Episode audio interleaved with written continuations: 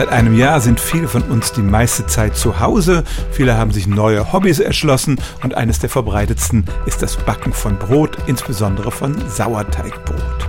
Sauerteig ist ja ein lebendiges Wesen, das ständig gepflegt und gefüttert werden muss und dazu haben wir jetzt alle Zeit.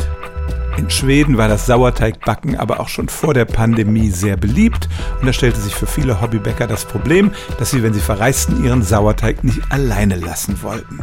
Der geht wie sonst nach spätestens einer Woche ein und man muss von vorne anfangen.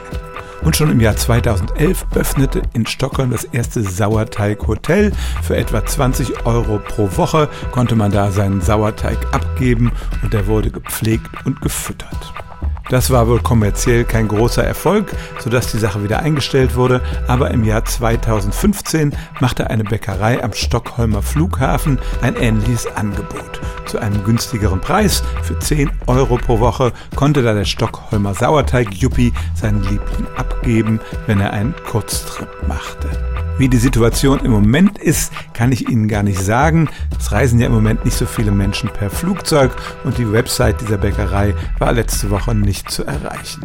Also zumindest für ein paar Jahre hat es in Stockholm das Angebot für Hobbybäcker gegeben, ihren Sauerteig im Sauerteighotel abzuliefern.